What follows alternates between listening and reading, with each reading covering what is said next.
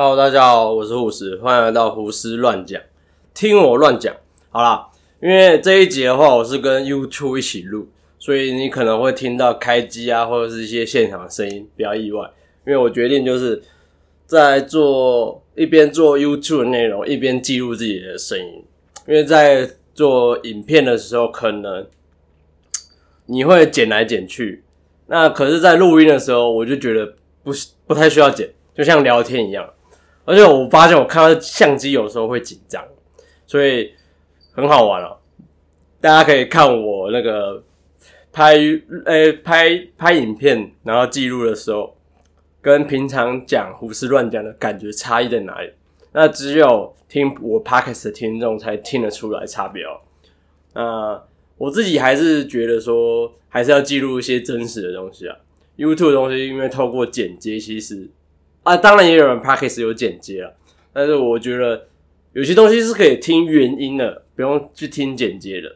就是虽然我也很想要做直播啦，直播是最快的，就是因为可以呈现最真实的自己，然后也可以跟观众互动聊天。但是我发现有时候我可能不常看镜头吧，看到镜头还是会紧张。我反而对着麦克风讲话是没有问题的，对着镜头莫名其妙的就开始紧张。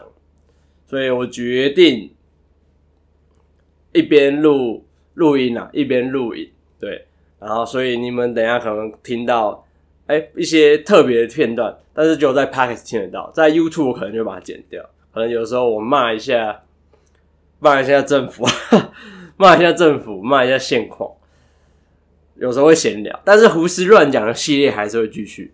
所以这个系列我应该把它称之为胡思教室系列。那因为胡思教室系列我会录音的原因是，我只是想要顺便记录说我讲了哪些内容，然后 U 那个 p a c k a g e 尽量原汁原味。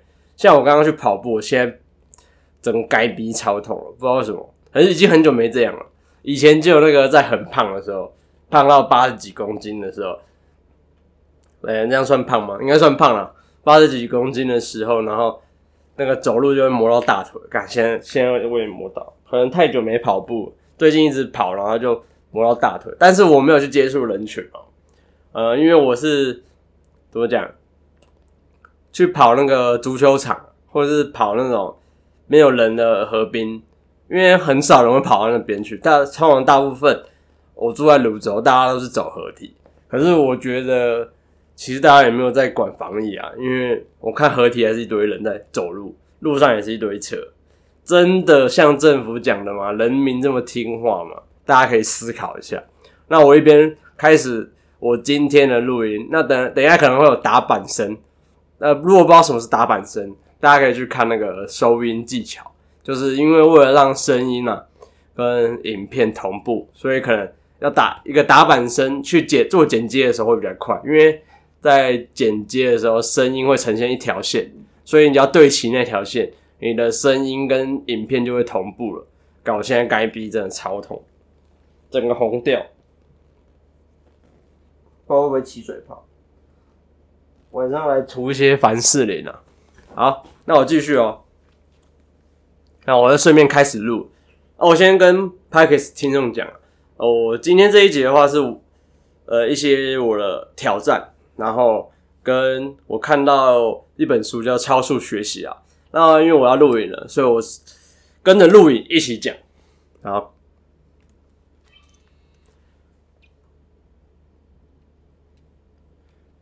哎，三二一，Hello，大家好，我是护士，欢迎来到胡思教室，一起学习生活大小事。那今天的主题是新的新的挑战——三十天劈腿计划。那为什么我想要拍这支影片呢？呃，我在前一阵子疫情期间嘛，那我自己也有在做这个劈腿劈腿的训练。此劈腿非彼劈腿啊，不是大家想的那个渣男那种劈腿。这个劈腿就是呃，以中中中文 才能讲中国，以那种台湾传统武术啊，就是讲所谓的大字马一字马。那我今我自己是练大字马，因为我觉得这个比较简单一点，比起一字马。那我等下会跟大家讲为什么大字马比日马简单。啊，首先我来拉回来今天的主题，今天的主题是新气化。嗯，应该改成这样讲。哎，今天的主题是今天的主题是新目标，新挑战新的项目，挑战项目，学习新东西，要怎么讲呢？三十天的劈腿计划，我想一下要怎么说。呃，应该要说。我的部落格是写三十天新计划、新新项目、新项目。我忘记我部落格写什么了，我看一下。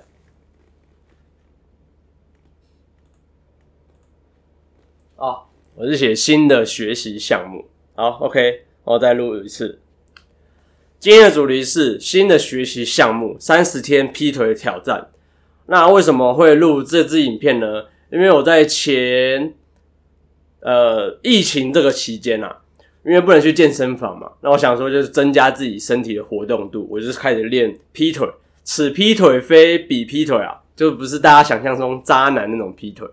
那这个是指那个传统武术中大字马或是一字马。那我自己是练大字马，为什么呢？因为大字马其实相对比较简单。那我会跟大家讲为什么大字马跟一字马，大字马比较简单的原因。那我在讲其他过程。那我自己是训练了二十二天，昨天是第二十三天，但是我没有录影，因为我昨天刚好就翻到了一本书，一本电子书。那本电子书叫做《超速学习》，但是我要先跟大家抱怨一下，因为我是不小心买到博客来电子书，就是他说。他把电子书跟库那个纸本书籍放在一起，然后合卖，然后卖比较便宜。我以为是刚好纸本书特价，有点贱，真的要抱怨。而且是他的系统做的很烂，烂到我根本不想再去用。所以我不建议大家去买博客来电子书，要买就是买纸本书籍或者是买其他家的电子书。小抱怨一下，如果他有做更好，大家可以告诉我，因为我目前使用上。我觉得对于那个使用者界面来说都不太好用。那个像像其他，我觉得就是网络上应该都有评价啊，因为我是真的自己使用上我也觉得不好用。好，拉回来正题，所以我买了这本书《超速学习》。我买了这本书嘛，它叫做《超速学习》。那在网络上也有很多超关于这本书的影片，大家可以去看。而且这个作者他曾经也来过台湾学习中文，但是我看他的部落格写，他三周之后就离开台湾，回到加拿大办中国的签证，因为他的朋友在台湾好像只能办三十天的签证，就是因为他们要待的待上三个月，没办法，所以他只好回去那个回去加拿大办了中国的签证。然后这是题外话，拉回来，那。那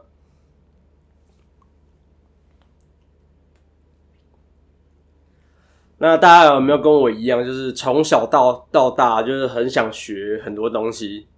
可是像我常，比如说学英文好了，从小学、国中念到高中，从来都没有学好。那我出了社会也想把英文学好，却总是三分钟热度。然后或是学运动啊。我以前学什么网球、羽毛球，呃，还有什么武术？对我以前有学过国术。那这些东西为什么到现在我却没有一个拿得出来的技能呢？我觉得最重要一件事就是，我个人太爱拖延了，以至于我没有效率去完成这些事，或者是说我原本想做一件事，然后因为做做做没有成效，我就不想再做下去了。比方说念英文好，我可能念了一个月没有任何效果，或者是我自己感觉不到任何效果，我就不做了。很长的时候都是因为这些情况，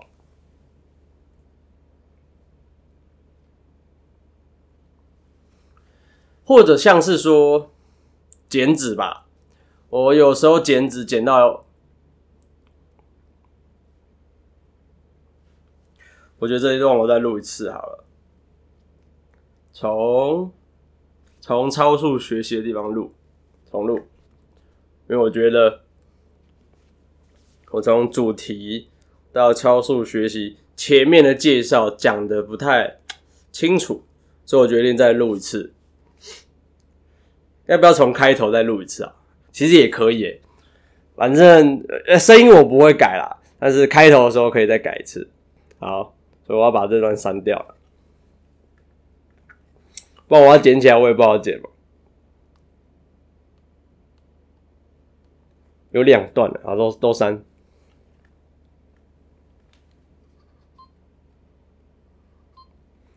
所以我要重介绍再来一次啊！所以 p a r k e s 听众又要听我再介绍一次。我录我录影片的时候超长 NG，我也不知道为什么。可是录 p a r k e s 就很自然，可能就是讲讲干话，所以是没什么压力。拍影片莫名其妙的出现压力，而且录音的时候又可以脱衣服，想啊，因为大家看不到嘛。不然我现在超热了，不能脱衣服啊，烦！开个电风扇啊。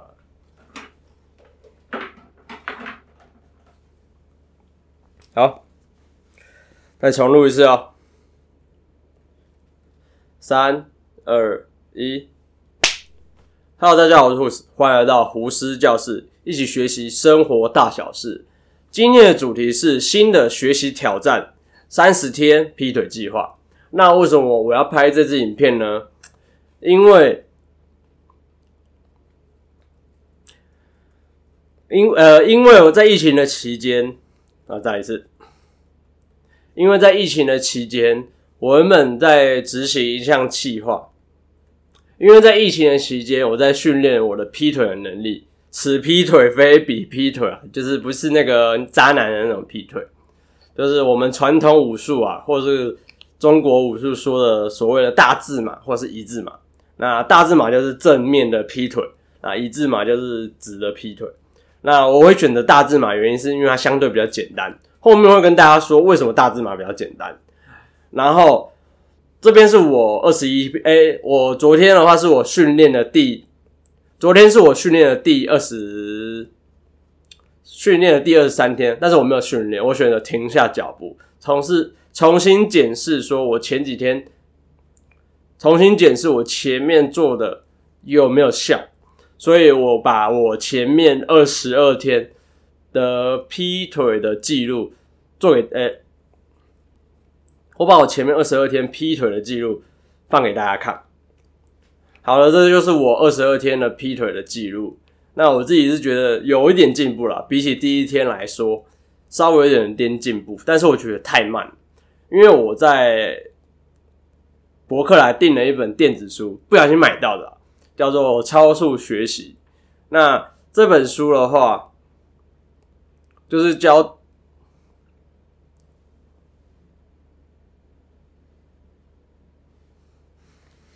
这本书的话，原本要说马上让我超速学习。我在博客来订了一本电子书，叫做《超速学习》啊。然后这本书在网络上有很多的 YouTuber 或者是文章来介绍这本书。作者他也曾经来过台湾学习中文，但是只待了三周就就离开了，因为台湾的签证他朋友没有过。题外话，那主要的话要介绍，因为这本书让我审视了我目前的计划，就是因为我像我从小到到大。因为我从小到大都很想学很多东西，像是我学过网球、羽毛球、武术，诸如此类的啊，可能田径也有，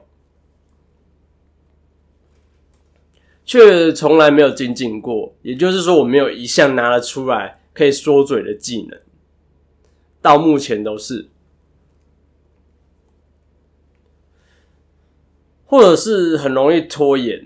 像是学英文，我每次都说要学英文，可是却来却，我每次都说我要学英文，可是却从来没有学好过。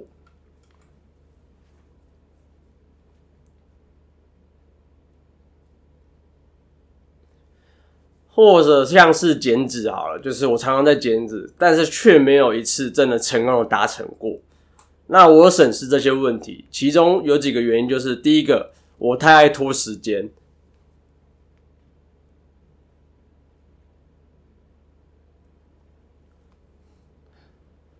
嗯，我的问题是太没有效率，一呃，我的问题是太没有效率，我的问题是太没有效率，以至于没有办法逐步的完成这些计划，所以最后都没有办法达成这些事情。所以，因为这本书让我重新的检视我这次的挑战。那我每一次的挑战，我我都希望拍下影片，让那个网络上的可能有人看到这支影片，可以，我都会希望，嗯，怎么讲？就是跟 p a c k a g e 一样啊，记录下来，然后让大家听，主要是要让大家监督我了。所以再讲一次，好，三二一。所以我拍这支影片的目的，最主要的话就是希望有人来督促我，这样对吗？透过网络来督促我达成这些事，然后减少拖延，不然很丢脸，对吧？嗯，为什么会是 NG 啊？干啊！我刚刚讲到哪里？后面那边再来一次，关一下。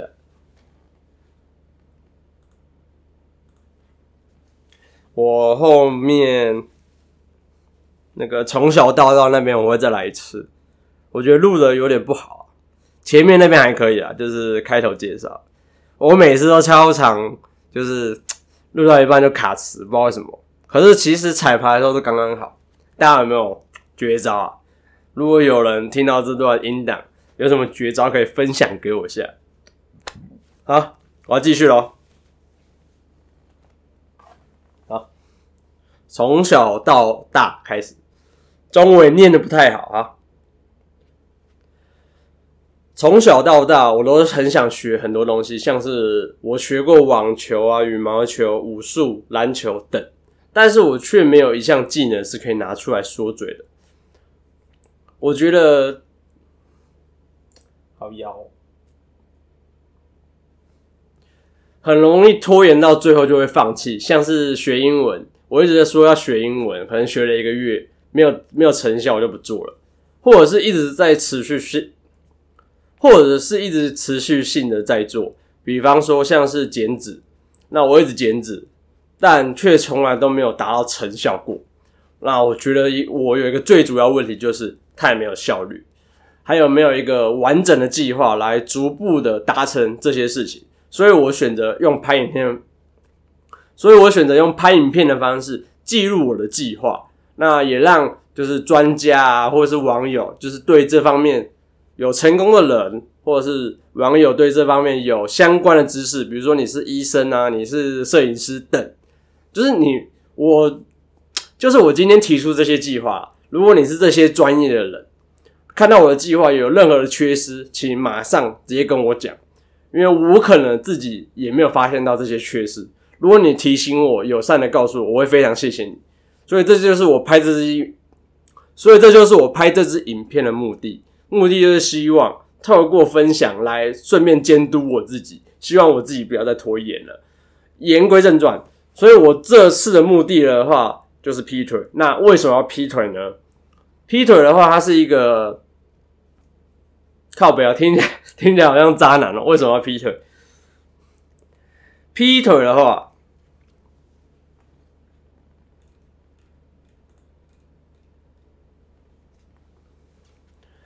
劈腿，好，再来一次。为什么要劈腿？当然，我不是渣男啊。我主要的话是因为我以前像是我第一支影片，大家可以去看。虽然那支影片拍的很烂，那我在 YouTube 上放的影片我都不会删掉，因为我觉得放着才有意义啊。就是说不定哪一天我突然很红。或者没有红都没差，但是我至少留着这些东西，可以在我挂掉的时候，如果 YouTube 还在，可以给别人看。好，言归正传，常常离题啊。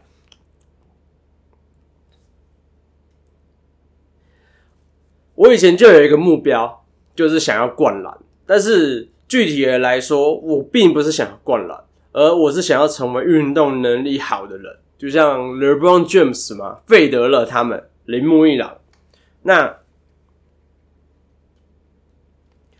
那灌篮它只是一个能力上的表现，就是爆发力、弹跳力的一个能力的展现嘛。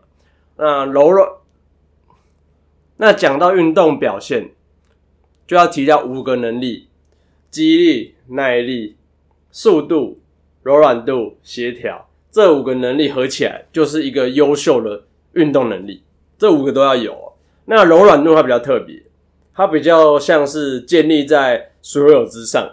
就是你要先有柔软度，柔软度的话，这边就是指称那个关节的活动度、肌肉的延展性以及稳定度，就是肌肉跟关节的稳定度，大概就是三个部分。那详情的话，我在下面会有放链接，就是那个台湾人最爱看的 Jeff 的影片，那他就有讲嘛，这三个能力就是我们的树根，那剩下的肌力啊、爆发力那些就是大大树啊、树干、树叶。那树根的话，就是指柔软度，也就是我们人体基本的能力。看手机没电，呃，相机没电了，我先换电池。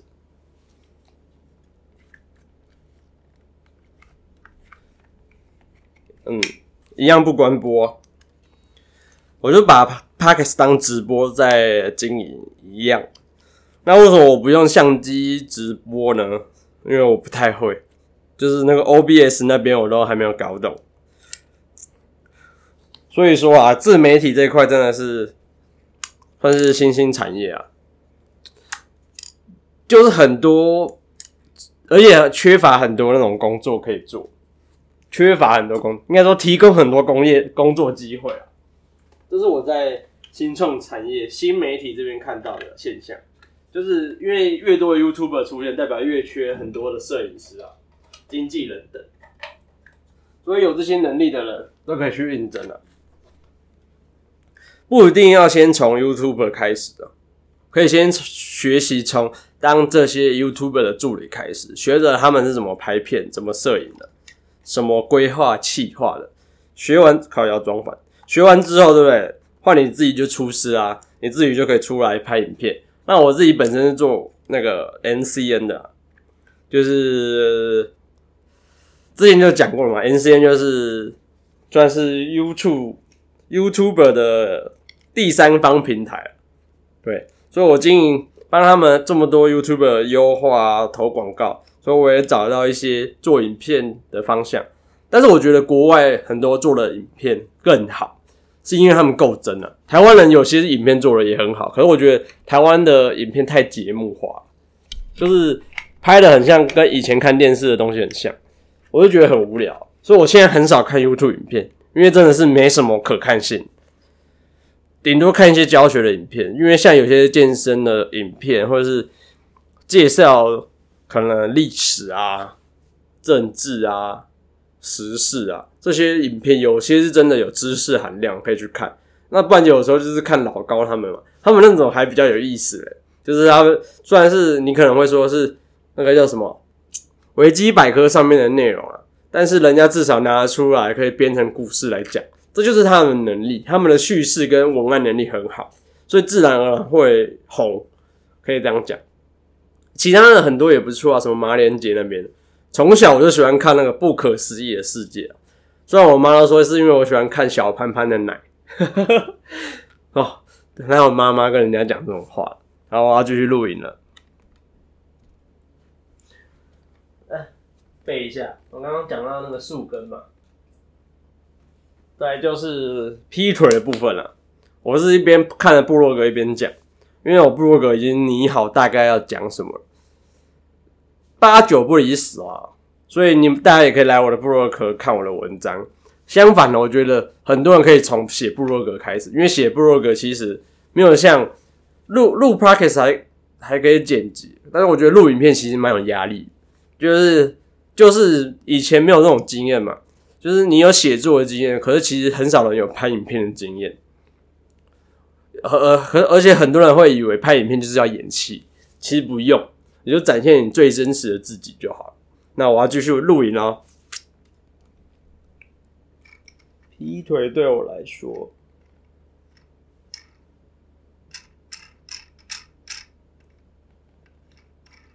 对。一次一次录到目标的部分。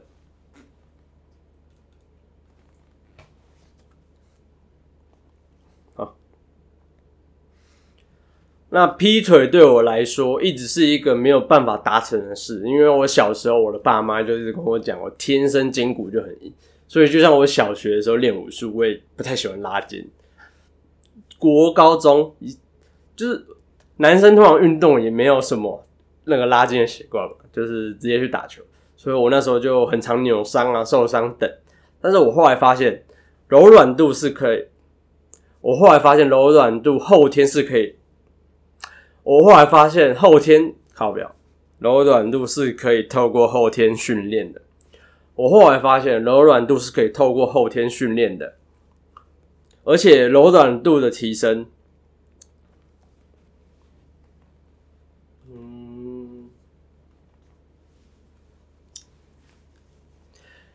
劈腿它只是一个能力的展现啊，就是柔软度能力的展现。所以，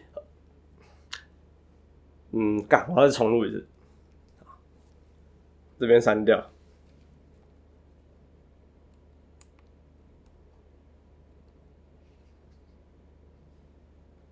他有点删错了，靠边。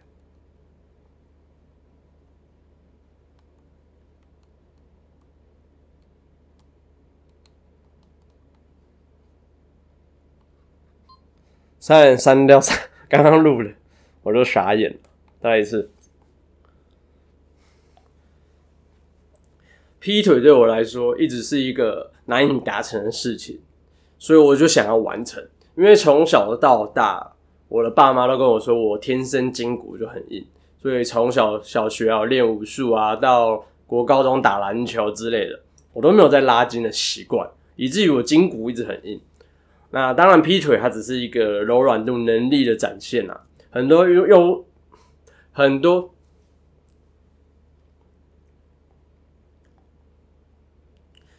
以至于我干这边忘记讲，好，没关系，我再来一次，嗯。嗯嗯，而劈腿对我来说一直是一个难以达成的事情，因为从小我爸妈就告诉我说，那个我天生筋骨就很硬啊，以至于我小时候就很少拉筋，我觉得那就是天生的。但是呢，我后来发现，就是大学这个阶段念书，感太太多余了。我后来发现，柔软度后天是，我后来发现柔软度可以透过后天的训练。我后来发现柔软度，我后来发现柔软度是可以透过后天的训练的。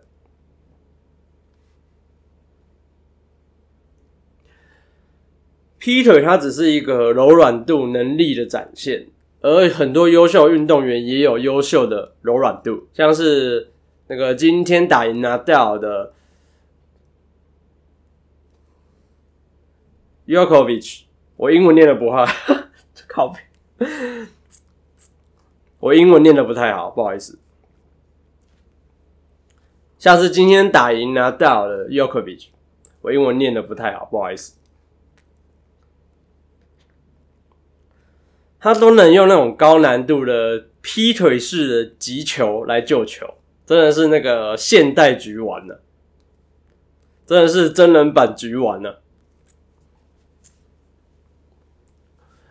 还有像是铃木一郎的镭射肩啊，或者是那个 Stephen Curry 嘛，他柔软的手腕，所以他投三分球才看起来这么轻松。其实这些运动员他们都有一些共同的特点，就是柔软的肌肉，以至于强大的运动能力展现。而且大家想哦，如果你能劈腿，是不是代表你的防守距离更大，你的步距更宽了嘛？所以你跑步起来更轻松。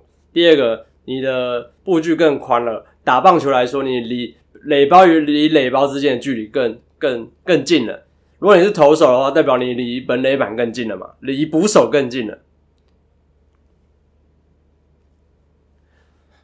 你整体能用到的杠杆更大嘛，因为你的脚跟脚，啊，太多余了。你整体能用到杠杆更大。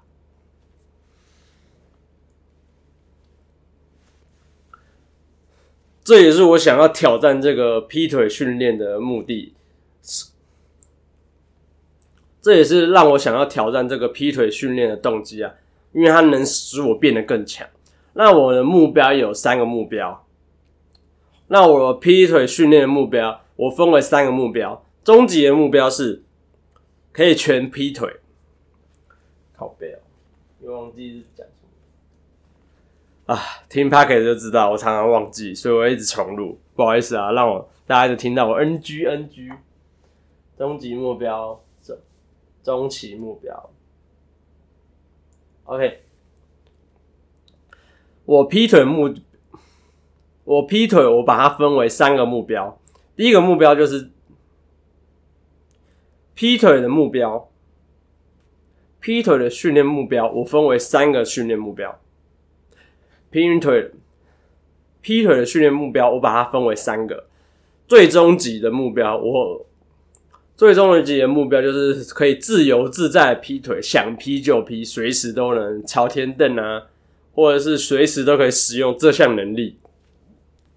那第二个中期的目标，可以自由的劈腿，然后你我可以趴下去，就是屈肌的部分，就是我整个人可以趴下去。短期目标就是我这三十天的目标，先达到可以直接劈到劈下去，然后可以坐在地板上。先暂时录到这边，喝个水，休息一下。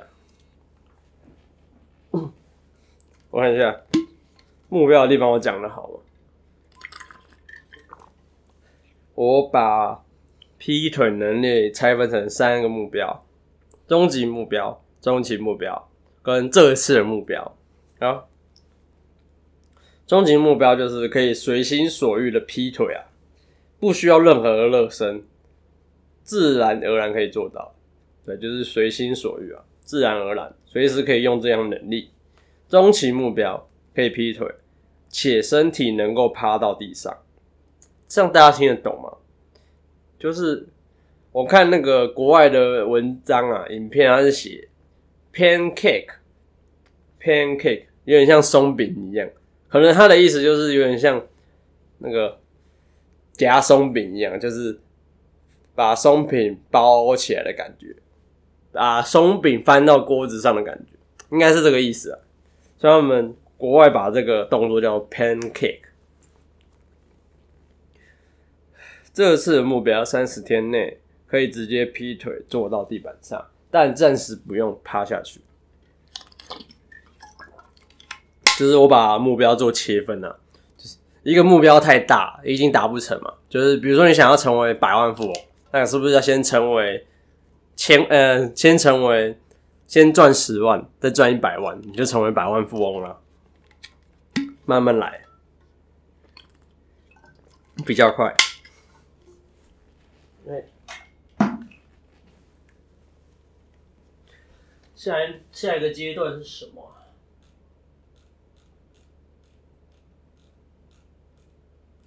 啊，喂，快录完了，快录完。后面都很简单，后面都很简单，可以一次录完。只是我影片要剪辑，因为我太长 NG 了，剪辑一些有用的部分了，废话就把它剪掉。我会从目标的地方，我再录一次。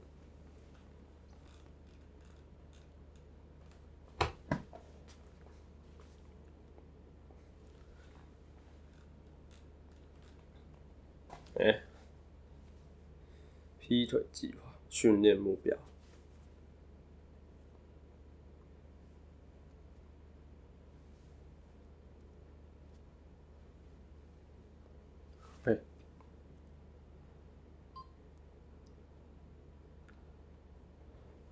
我的劈腿训练目标，我把它分为三块。最终极的目标就是随心所欲的劈腿，就是你想劈就劈，随时都可以使用这项能力，不需要热身，这才是重点。第二个是中期，就是可能稍微需要认识。第二个是中期目标，可能需要稍微的热身才可以打开。但是第二个重点就是要把身体可以完。身体需必须要趴到地板上，这是我的中期目标。那初期目标就是我这三十天要做目标，就是先成功的劈腿一次，然后可以到达地板上，就是可以坐到地上，但是不用趴下去，可以到地上，就是完成我三十天的挑战了。再来是如何执行劈腿计划呢？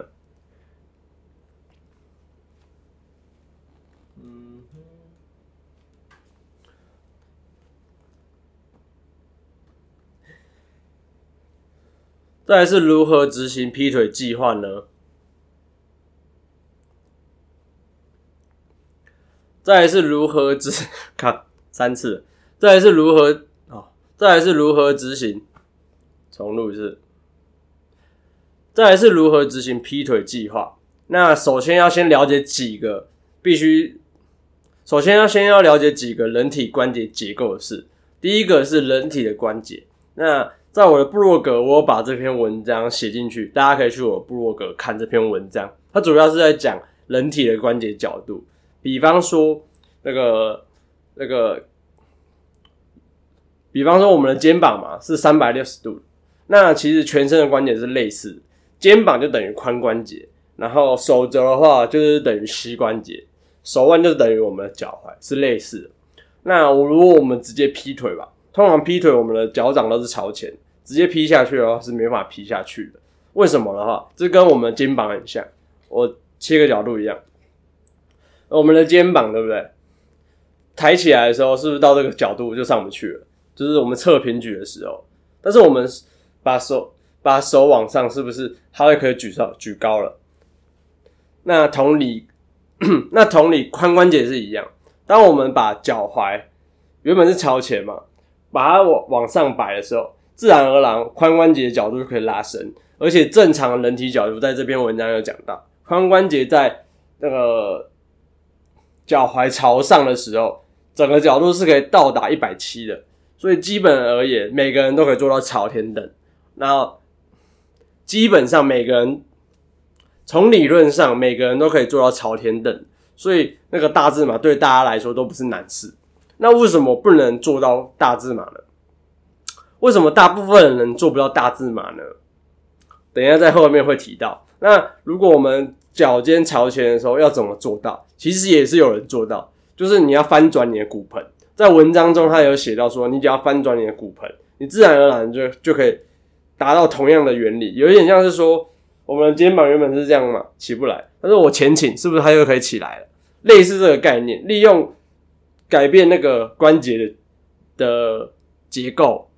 对，利用改变你骨盆的方向，你只要利用骨盆前倾，就是翘屁股，把屁股翘起来，这个时候你的那个关关节就打开了，所以自然而然你脚尖朝前的时候还是劈了下去。利用这个原理，才会让你在劈腿的时候事半功倍。事半功倍，对，每次都会讲错。第二个部分就是为什么为什么我们大家都没办法劈下去？那就是我们要去了解那个我们髋关节肌肉，因为劈腿这种东西是复合式的，它跟关节跟肌肉的柔软度都有关系。第一个是活动度啊，一个第二个是柔软度。我们第一，我们现在已经知道了，通常我们的活动度是没有问题的，但是还是有少部分的人是因为活动度的问题，没办法导导致他没办法劈腿。但是极大部分的人是没有这个问题的，有问题的可能就真的没办法达成这个实验了。我也不确定我自己有没有问题，但是我尽量达成。那第二个方面就是我们要去了解髋关节的肌肉。那主要的话，我们把劈腿想象成就是把脚外展，就是我们把手跟我们把手平举的概念是一样。那髋也是，我们劈腿也是一样。我们主要就是主要是两个肌群啊，外展的话就是我们的髋外展肌。可以要打开，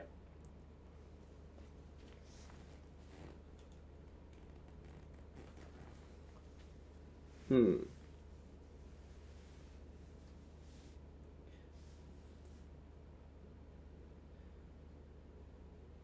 啊，再补充，再再补充一次啊！我刚刚讲到翘臀那边，我觉得还可以。那接下来就是髋部的肌肉。互相拮抗。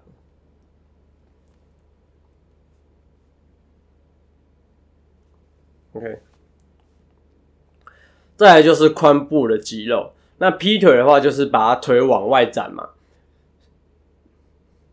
所以它主要会用到两个拮抗的肌肉，一个就是髋外展肌的外展嘛，它是主动收缩，以及那个内收肌，它是被被动式的伸展。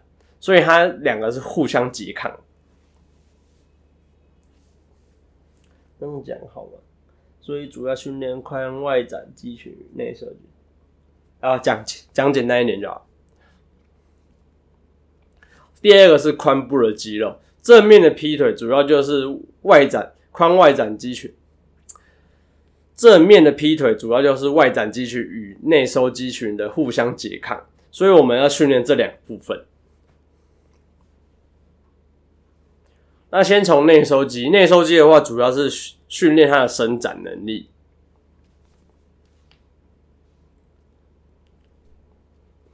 那详细的肌群的话，就是有耻骨肌啊，那个内收长短肌。那最特别的是骨薄肌，对吧？啊会。那比较特别的内收肌是骨薄肌，因为它有穿越到穿越过膝盖，会连接到小腿，所以在训练的时候要改变膝盖的角度来做伸展，来做不同内收肌的伸展。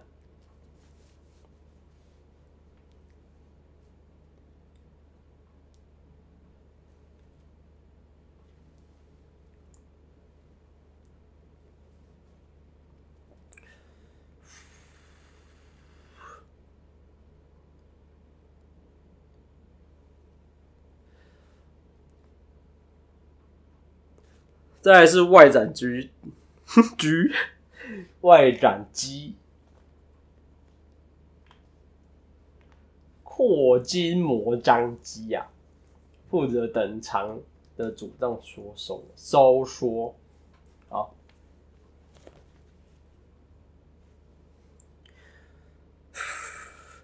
再来是外展肌群，主要靠背哦。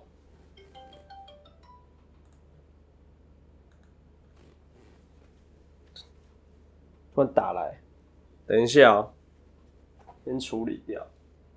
手机在哪？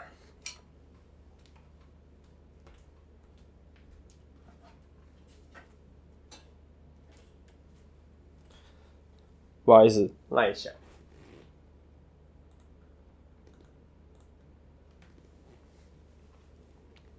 髋外展肌，臀中小肌，重录。这一段的话就是外展肌群，髋外展肌、臀中小肌负责内收肌与内收的力量对抗，需要训练外展能力。而髋屈肌、阔筋膜张肌，OK，真的超难念，阔筋膜张肌要负责等长的主动收缩。好，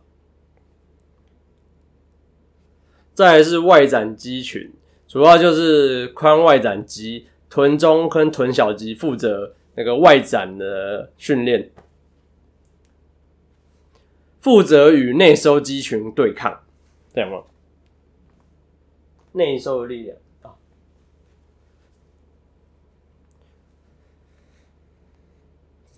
嗯，再来是外展肌群，主要是髋外展肌跟臀中臀小肌。主要与内收力量，主要与内收的力量做对抗。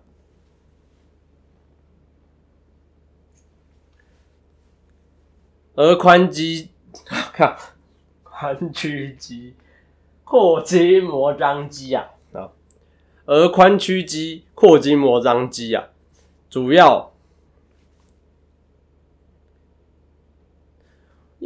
要负责的是等长的主动收缩。那以下的话，我会放那个一支影片连接啊，这支影片帮助我很多，从上面学到很多关于力力学的原理。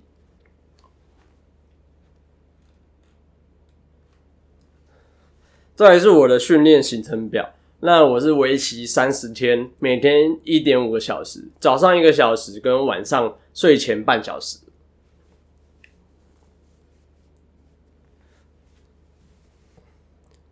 那早上训练我会放在早餐前，因为刚好这段时间可以拿来做运动。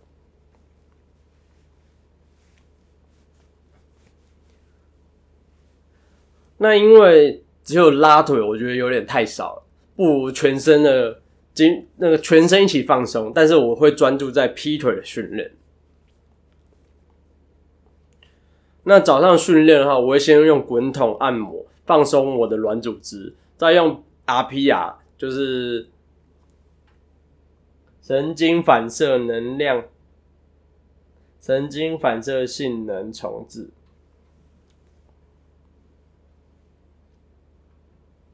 再来，我会使用 RPR 热身，RPR 就是所谓的反射性神经能重置，靠边。神经反射性能重置。再来，我会使用，再来我会使用 RPR 热身 RPI 就是神经反射能，看好难念哦，神经反射性能重置。啊，不讲了。再来，我会用 RPR 热身，RPR 是什么？大家可以去网络上查，它是一种唤醒肌肉的功能，它是一种唤醒肌肉的方法。再来，我会进行全身性的伸展。那全身性的伸展的话，因为我没有热身嘛，所以我会以十秒钟的伸，十到二十秒的伸展。再一次全身性的伸展，那我会分部位进行。那这个部位的话，就跟健美式的训练一样嘛，胸背腿肩手。那我拉筋的部拉筋的部位也是胸背腿肩手。那每个部位的话，我会拉十到二十秒的预拉伸，就是轻轻的拉，让那个肌肉感受到张力就好了。之后我会再拉四十秒，就是一个关一个部一个肌群一分钟，然后我会拉到一分钟，再来我会拉到四十秒，微微痛就好。那主要就是一个肌群一分钟，整趟下来它差不多在十到十五分钟之内。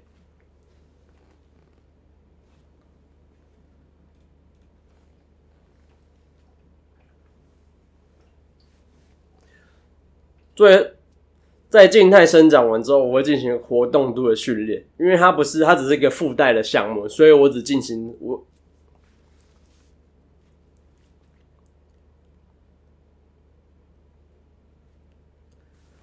再是活动度的训练，那因为它只是带到而已，所以我也只我只会进行三到五分钟，分部也是分部位进行啊，就是踝、膝。髋、呃胸椎跟肩，还有手腕，再来最后的话会进行弹伸。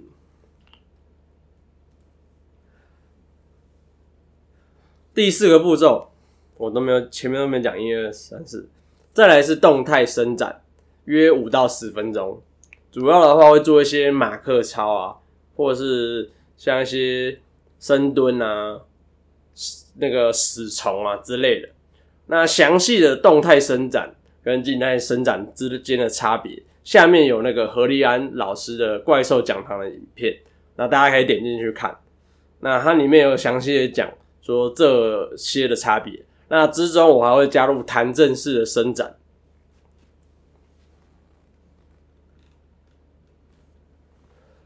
那拉伸的部分，我最后会进行 P N F 伸展。那 P N F 伸展，它是一个比较进阶的技巧。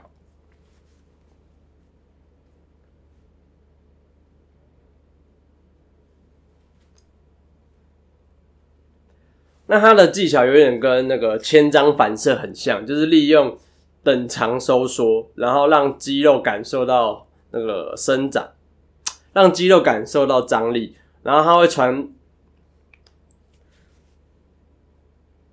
应该说，让利用等张出力，让高肌事件收到讯号，借此放松增肌肉的，借此放松肌肉，提升柔软度。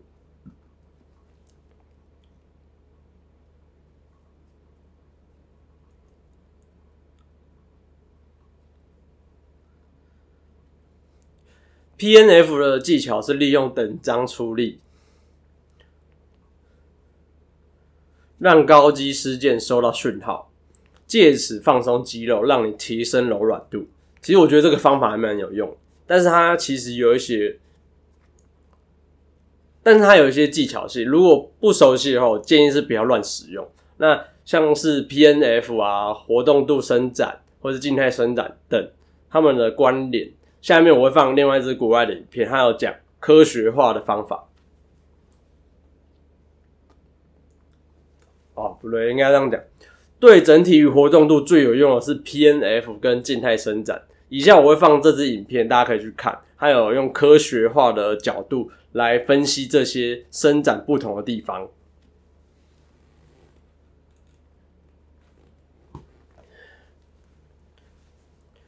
那最后的话就是训练的阶段。嗯，好，最后的话是训练阶段。那主要就是跟刚刚三个一样，内收跟外展。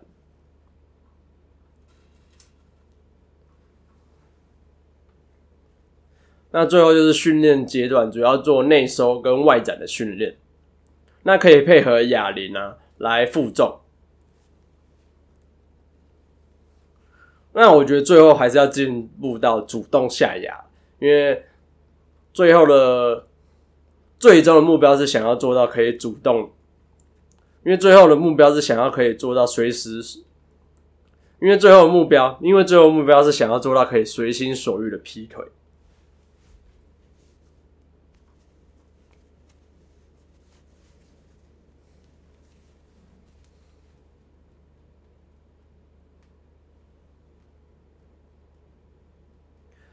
第一个是蝴蝶式，然后可以，第一个是靠墙蝴蝶式，然后主动的下压，或者是利用你的双手把你的膝盖往下压，然后可以搭配哑铃放在双膝之上，然后我的动作的话是先呃主动主先下压五秒，然后再主动的往往往地板五秒，怎么讲？往地板。先下压五秒，再往地上，膝盖再往地上出力五秒，然后最后再内夹十下。OK，十秒，十秒讲错。第一个训练是蝴蝶式靠墙，那你可以配，如果你用哑铃的话，可以把哑铃放在膝盖上；没有的话就用手，然后手下压那个。然后下压你的膝盖，然后维持五秒，然后，然后下压你的膝盖维持十秒，之后再主动的让你的膝盖往地板用出力，然后也是维持十秒，最后的话再往往内夹十下，那总共是三组十下，那总共是三组做，那总共是做三组，那再来第二个训练的话是。那个相扑蹲啊，或者是，或者是，那再来第二个的话是相扑的酒杯蹲，也有人说这个是马步蹲。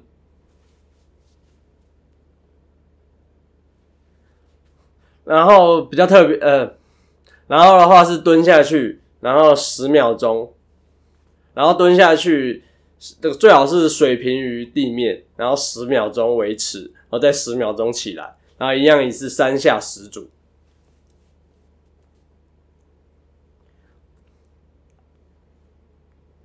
再来的话，第三个是向上的直腿起立。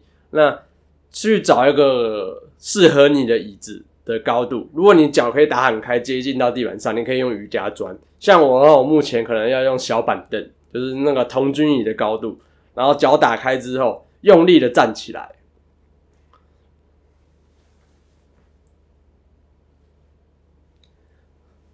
然后应该说坐起来，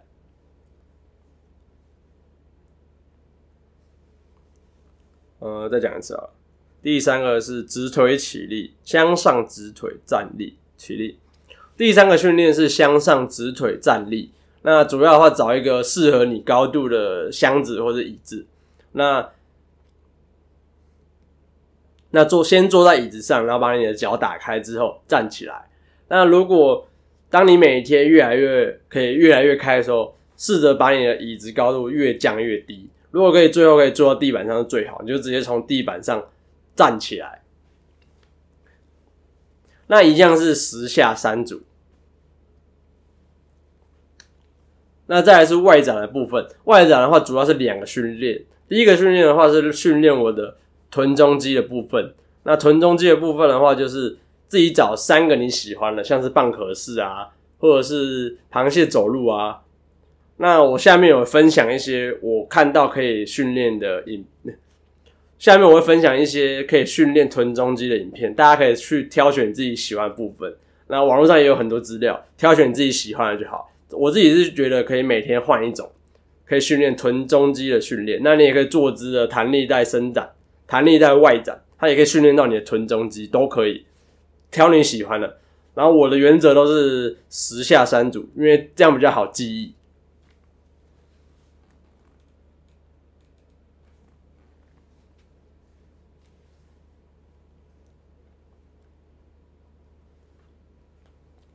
那第二个训练的话是训练髋屈肌。那如果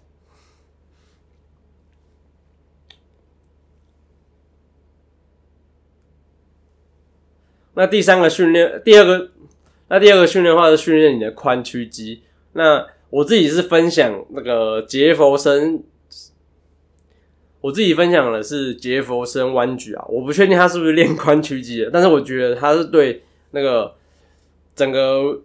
整个劈腿是有帮助的，但是你也可以练那个像是抬腿的动作，坐着抬腿，或者是主动的把脚抬起来，或还有那个那叫什么，那个弓步行走，它也有带到一点髋屈肌的作用，这些都可以，也是挑选你喜欢的就好。我就内收的话，我觉得我做的那些比较有有用。那外展呢是外展部分有很多变化，可以去选择你自己喜欢的部分就好。那一样原则还是三下。一样原则还是十下三组。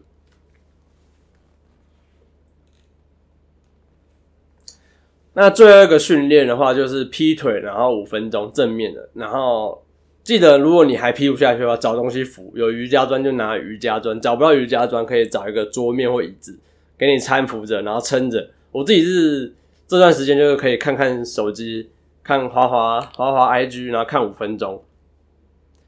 然后也是延展五分钟。那晚上训练它只有半小时，因为我只是在睡前做训练。那主要的话只做两个，一个是静态伸展，一个也是正面的劈腿。那最主要的话是利用在睡前这段时间做这个训练，让睡觉的时候告诉大脑这个讯号，说我最近在学习这个动作，我对这个动作有极度的需求，来让大脑建构说，哦，我的身体需要这样的行为，这样的动作。借此看可不可以加速学习的过程。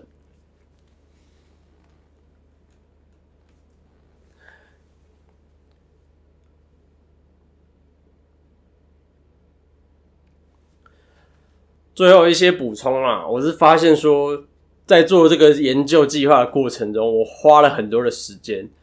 呃，最主要的话是因为。那个我的英文能力不好，所以在进行这个这一个月的训练完之后，我下一个训练应该就是训练我的英文能力。那我会再安排说我要怎么样提升我最需要的英文能力。那因为我看那个《超速学习》这本书啊，它书上是写说，如果你研究一个计划，最好是花整个你想执行时间的十趴。为什么？因为因为最重要的还是在执行啊。如果你研究一个东西，比如说你研究研究高端疫苗，就你一直研究一直研究都不解盲，都不做，那是不是等于说根本没有这支疫苗会出现？所以说研究一个东西还是去做的地方是最重要的。那可是也不要花太久时间在研究，还是要多花一点时间在做的部分，就花十帕时间。那像以我为例子嘛，我是三十天，每天一点五个小时，那总共算起来是四十五个小时。代表说，我可以花四点五个小时来做研究这件事情的计划。那这个下来发现，最困扰我的一点就是，我看不太懂国外资讯，我还一个一个去翻译，翻译说这个集群是什么，这个训练的用意是什么，或者是看 Google 的翻译。可是他们 Google 翻译每有一些不够口语化，跟中文的意思可能不太相同，我可能就会误会。所以说我发现英文能力还是最重要，可以让你第一手的。了解国外的资讯，不用再透过翻译，因为有些真的看不太懂，而且中文的资讯也没有那么多，没有像国外的资讯这么完整。所以下一个训练的话，应该会往英文的方面走。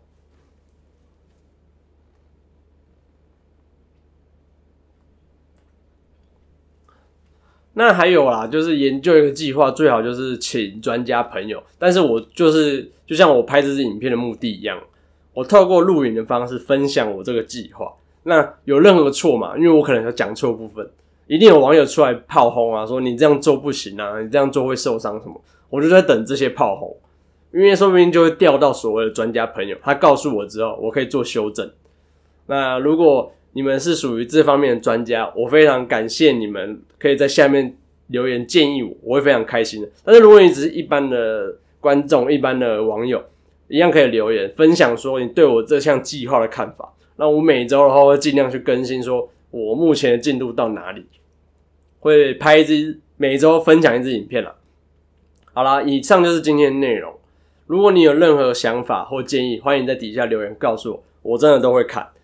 你的建议我都非常感谢你，但讲会不会很奇怪？好，再走，再再录一次。那以上就是今天的内容。那以上就是今天的内容。唉，那以上就是今天的内容。好悲哦，再一次。那以上就是今天的内容。对我这支影片有什么想法？或者对我这个计划有什么看法，欢迎在底下留言告诉我，我都会看。那一样喜欢我的影片，帮我按下喜欢。那最现在最需要是订阅了，尽量帮助我订阅早日突破一千人。我现在就有五百五百零二，谢谢你的订阅啊，谢谢对胡适的支持，胡适会尽量去挑战那个很多的事物，学习很多的东西。好，今天影片就到这边，我是胡适，我们下次见，拜拜。好，那录 podcast 也到这边，忘了跟在 YouTube 的时候讲，因为我会放 U 放在 YouTube 上，应该在 U 拍 YouTube 的时候就说，就是我在 podcast 也会放原音的档案，但是没关系，我下一支影片再讲。那 podcast 胡思乱讲部分，我还是会继续录，因为我觉得那个是一个很好的聊天的聊天的怎么讲地方吧。就是像现在疫情，你不少地方聊天会生出病啊，所以我觉得，哎，如果有听到这支影片的人呢，欢迎录下你最近的生活，然后分享给大家听，说明有人真的会喜欢听你的生活嘛。到时候你可能就红了，对不对？红了记得要谢谢我啊，谢谢这个呼士的提拔，然后也没有了，好了，今天录音就到这边了，谢谢大家收听。那因为录音的过程中可能有点乱。那也那个敬请大家见谅啊，就胡思教室的时候会这么乱。那我如果是录胡思乱讲的时候，我会尽量把我的条理说的比较好。现在因为像我现在就直接对着麦克风讲话，反而就比较不会 词穷。因为你录音的话，哎不，录影的话是对着一个既定的稿子在录，难免会出错啦。不像不像那个录 p o d c a s 就是纯聊天随性的讲。这感觉上可能会不太一样。好了，今天录音就到这边，我们下一集见，拜拜。